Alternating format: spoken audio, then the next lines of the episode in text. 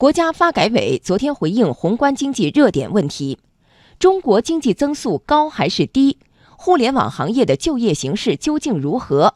民营企业如何扩大债券发行规模？来听央广经济之声记者吕红桥的报道。国家统计局数据显示，二零一八年中国经济增速为百分之六点六，但有机构和媒体认为，实际增速可能只有百分之四点一，甚至更低。怎么看待这种质疑声音？国家发改委政研室副主任兼新闻发言人孟伟说：“有关媒体呢，对我们经济实际增速的一些看法，我们也不清楚呢，到底依据的是什么。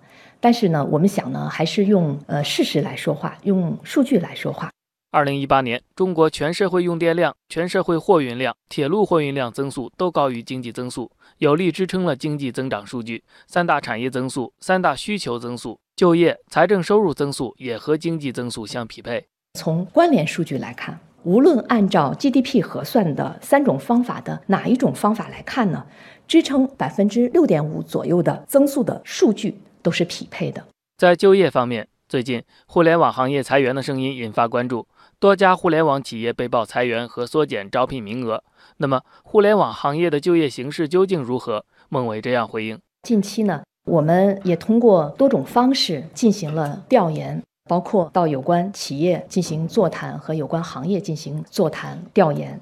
那么，从我们目前了解的这个情况看，互联网企业的招聘和用工呢，总体还是比较平稳的，没有出现大规模的裁员的现象。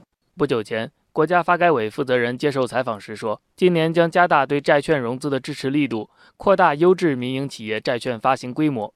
民营企业想知道具体怎么扩大发行规模。对此，孟伟给出了相关措施。重点呢，我们是要扩大优质民营企业债券发行的规模，推行呢债券品种的创新，鼓励银行向民营企业发放三年期以上的中长期贷款，特别是先进制造业的中长期贷款。”那么同时呢，协调推进发展前景较好的民营企业违约债券的处置，助力民营企业纾困。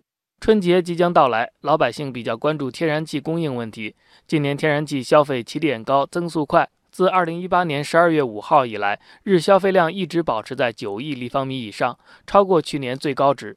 不过孟伟说，由于产供储销体系建设落实比较扎实，截止到目前，各地区用气保障工作总体平稳有序。